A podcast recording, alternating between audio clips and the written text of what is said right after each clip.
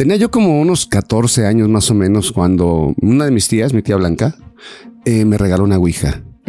y, y, fue así no, nada Fue más. así de la nada porque estaba haciendo limpieza en su cuarto y la tenía guardada y yo la vi y dije, ah, mira qué bonito, pues, llévatela. Llegué a mi casa muy contento con la Ouija y mi abuela inmediatamente, sin decir ni agua va, me dice, no vas a jugar con esa cosa. E inmediatamente, bueno, esto tiene una historia que yo te voy a contar, una historia previa del por qué mi abuela hizo esto. Pero bueno, pues así como iba, me llevó a la azotea, en un, con, agarró petróleo, antes se usaba mucho el petróleo, y echó el petróleo en la cubeta. Y echó y, ba y bañó a la Ouija con el petróleo y le prende fuego. ¿Hubieras escuchado, Brenda? Buscadores, hubieran escuchado los gritos que pegaba la madera. Yo le quiero encontrar explicaciones, quiero pensar que era una madera muy vieja, que, que el oxígeno, que si la, la, la, combustión, que si O sea, tal. pero por gritos te refieres como... Aullidos. ¡Ah! Agudos. Así, agudos. Chillaba la madera y se retorcía la tabla. Es decir, o sea, se achicharró. Por no se achicharró, así. se retorcía porque no, ¿cómo vas a quemar algo?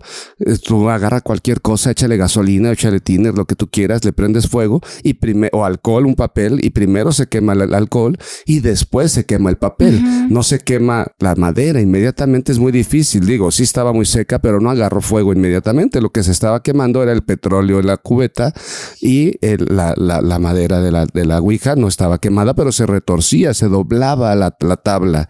Esto es impresionante, ¿no? ¿Cuántas historias y cuántas películas, buscadores hay en torno a jugar con la ouija?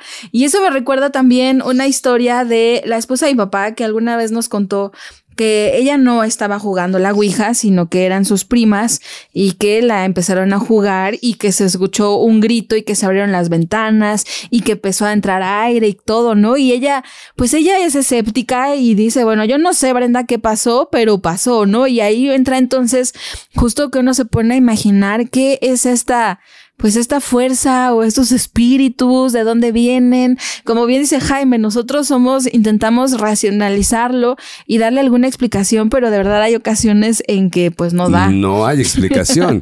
y bueno, ¿Y cuál pues, es la razón que nos decías? Bueno, pues resulta ser que mi mamá, mi mamá tiene ciertas facultades, tiene facultades de evidencia particularmente. Y desde muy niña ya empezó a ver cosas raras. Cosas raras, te voy a contar tres.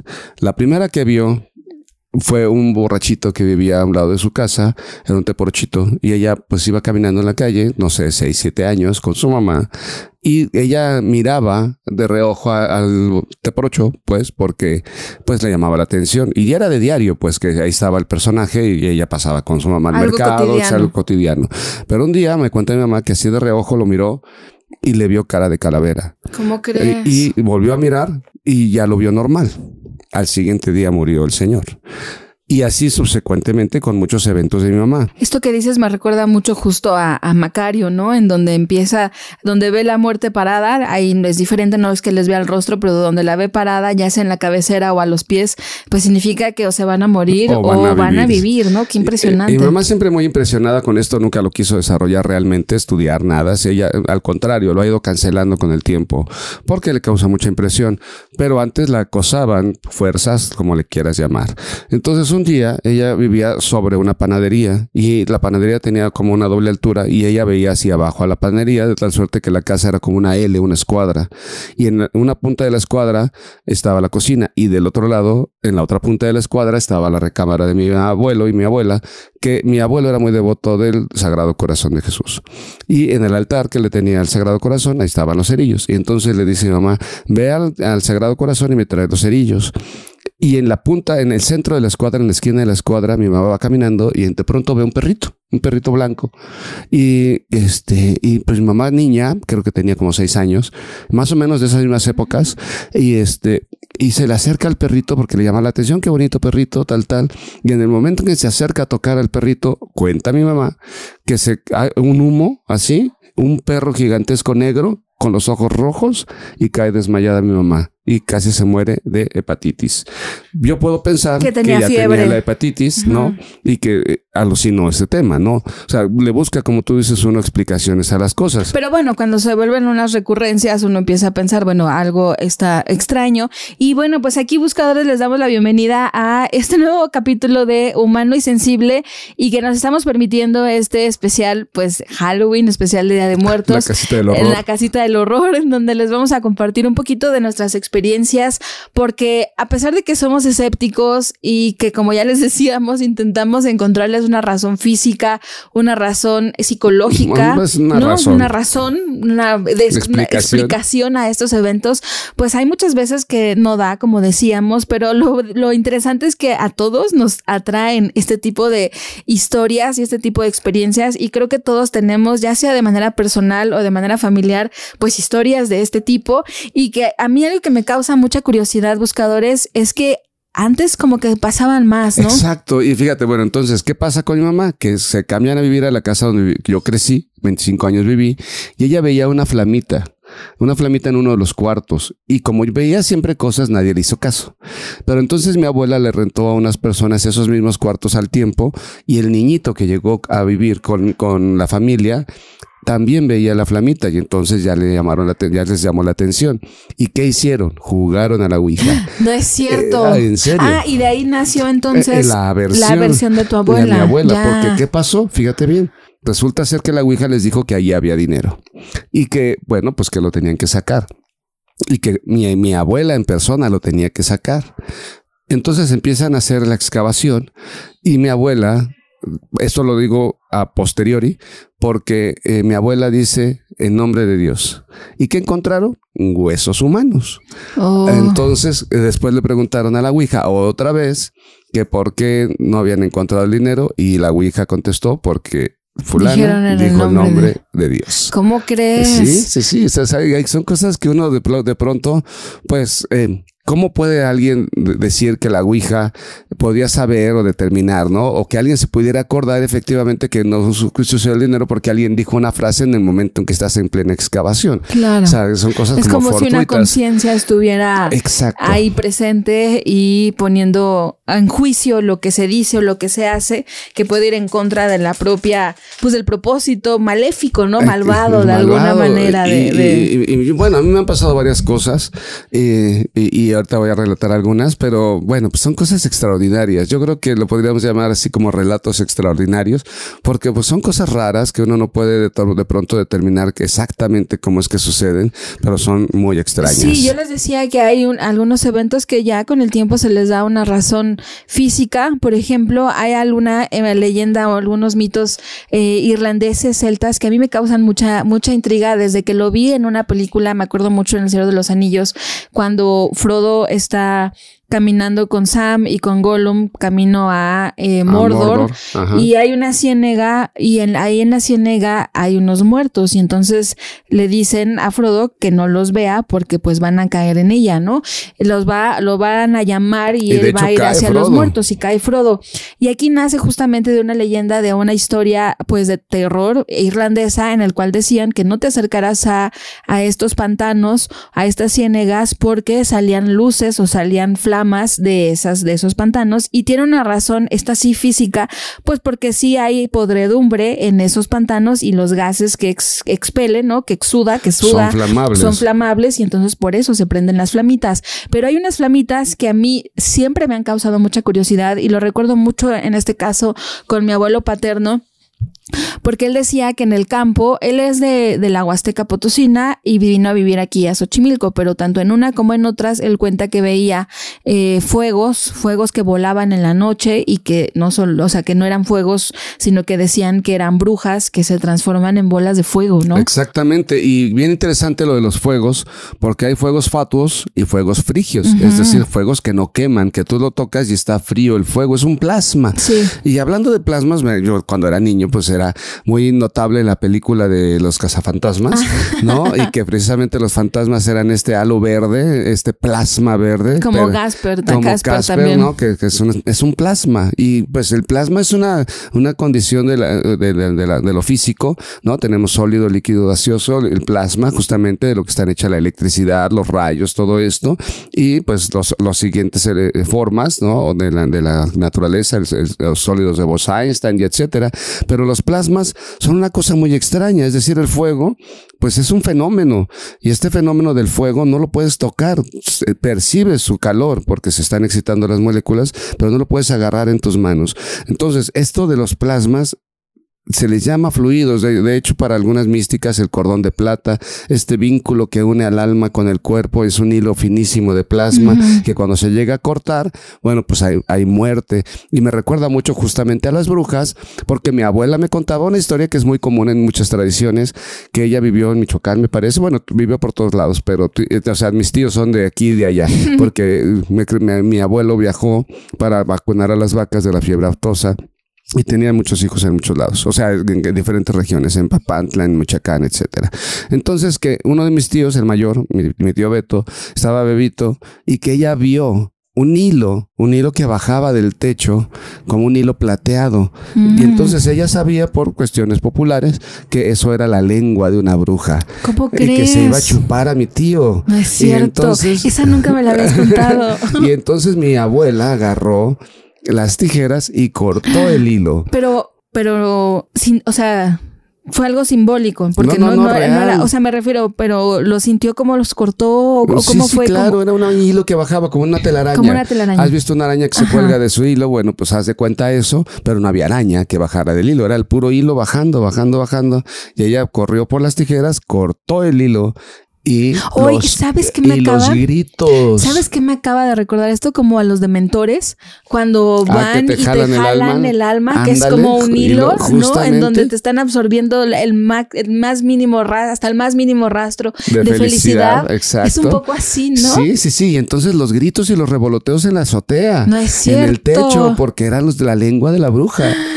Guau, sí está padrísima. O sea, sí, sí causa, pues no sé, como una sensación extraña. No, no, no sé si es miedo, pero sí es como asombro. ¿Te acuerdas que el Porque- señor Genovevo porque nos contaba la historia del, del señor que le quemó las, las, las las piernas a su, esposa, que era una bruja. Y precisamente Y- se quitan las piernas para volar y son esas bolas de fuego que te estabas Claro, porque diciendo. lo que hacen es de alguna manera encantar a los hombres con alguna, pues alguna Seducción. seducción para después transformarse y robarles la vida, Que literalmente. me acuerdo que me contaba mi abuela de una historia que también yo ya la he escuchado en otros lados, de mi tío Gonzalo, mi, su hermano, que iba cabalgando.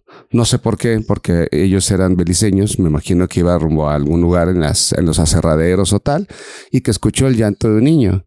Y entonces recogió al niño y pues lo llevaba en el regazo cabalgando, y de pronto le destapa la cara al niño y el niño se voltea, lo mira y le dice, mira mis dientes. Y eran unos dientes puntudos. ¿Cómo crees? Todo esto es impresionante, buscadores, porque yo también, o sea, yo recuerdo mucho estos, como estos duendecillos. Bueno, yo no los recuerdo porque yo no Ah, los he visto, pero la, mis abuelas, tanto mi abuela materna como mi abuela paterna, ambas relatan que en sus patios o en el jardín, pues había unos duendecitos. Recuerdo mucho que contaba que alguno era como un charrito. Me acuerdo que hasta mi abuelita describía bien cómo estaba vestido como charro, que traía su sombrero, que estaba con sus botitas y todo, o sea, chiquitito, y que estaba haciendo como cantando, haciendo ahí como un, pues como un Espectáculo. y lo veía danzando y así, y que no era algo, pues muy ajeno, era algo recurrente, vio a un charrito, vio a unos, unos diablitos, así como ella los cuenta, que, y que pues ahí iban, y que había ocasiones que sí les hacían travesuras y que rompían cosas, o que ponían cosas en un lugar donde no era el lugar y luego ya no lo encontraban, ¿no? Entonces, este tipo de imaginería era muy común. Mi mamá cuando perdía algo, yo creo que ahí deriva la idea que cuando perdía algo decía, ay, ¿dónde me lo puso el duende? ¿No? Como, pues si yo lo dejé aquí, aquí debería de estar, ¿quién me lo movió? Pues quién más que el duende, ¿no? Y fíjate que cuando yo era niño, pues salieron de moda los pitufos. y, y- y bueno, yo llegué muy contento con mi pitufo. Me acuerdo mucho, era un papá pitufo eh, de peluche. Y me dice mi, mi abuela, oye hijo, ¿qué es eso? Me digo, pues es un pitufo. Dice, eso yo los conozco. Digo, ¿cómo lo vas a conocer, eh, abuela, no? si apenas acaban de salir. No, mijo, esos yo ni, esos, esos duendecitos yo los conozco desde niña.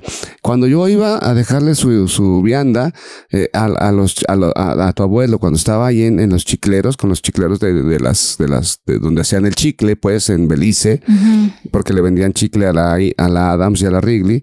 Entonces, este, yo los veía, eran unas figuritas de barro y los encontrabas en el campo y de noche cobran vida y les tienen que oh. dejar ofrenda porque si no, si les dejan la ofrenda, les ayudan a que los árboles les den el chicle, pero si no, los hacen caerse de los árboles.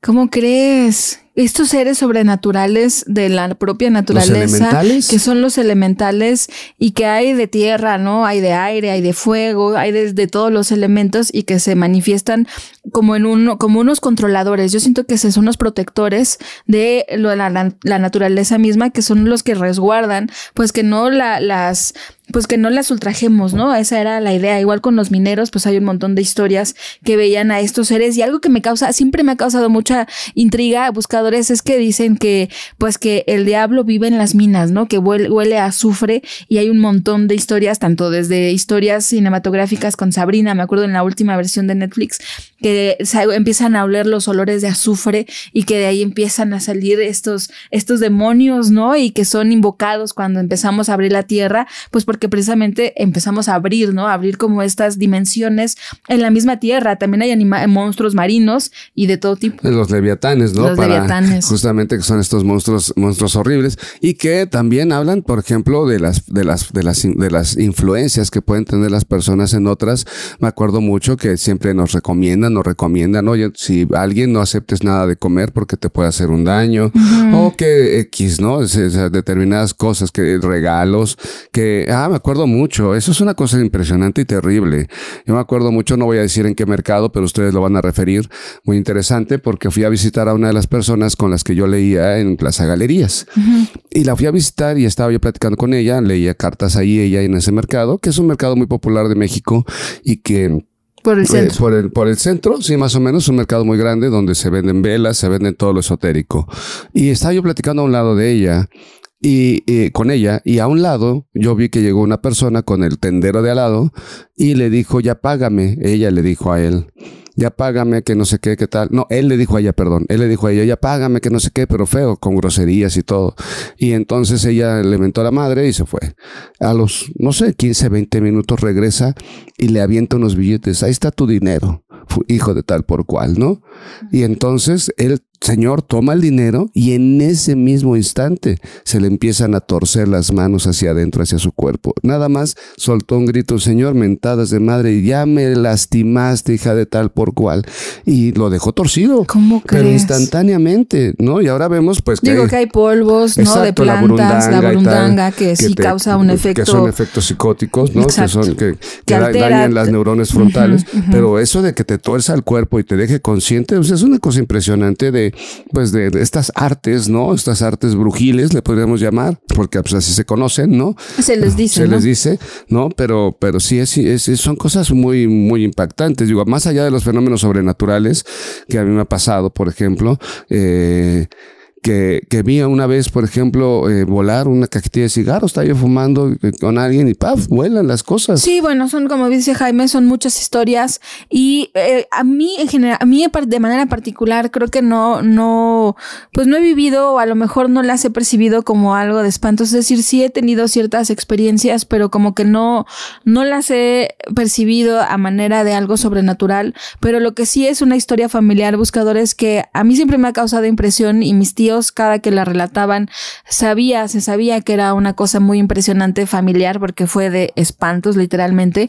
Y ahí estuvo involucrado mi papá, cosa que pues la creo más, pues porque mi papá es escéptico por naturaleza también y sé que le intenta dar una explicación, pero en esos casos no encuentra una explicación como decíamos al inicio de este podcast. Y bueno, sucede que mi tío un tío tenía como 30 años, enferma de cáncer de los pulmones, pero muy rápido, es decir, fue un cáncer que evolucionó muy velozmente, en muy pocos meses pues ya estaba eh, muriendo al borde, de, la muerte y él vivía en, en, en, Jalapa y bueno, pues mi papá fue, mi papá doctor, pues fue a, pues a apoyarlo, a, a, estar con él viendo que necesitaba y en el camino, bueno, pues mi papá ya sentía como que estaban pasando cosas extrañas desde el camino, como que veía peregrinación, pero luego ya no las veía y veía como, como si fueran peregrinaciones grandes en donde van camiones como llenas con personas y que iba en la carretera porque creo que fue de noche y, de repente ya no los veía, es decir, como que él percibía que estaban sucediendo cosas extrañas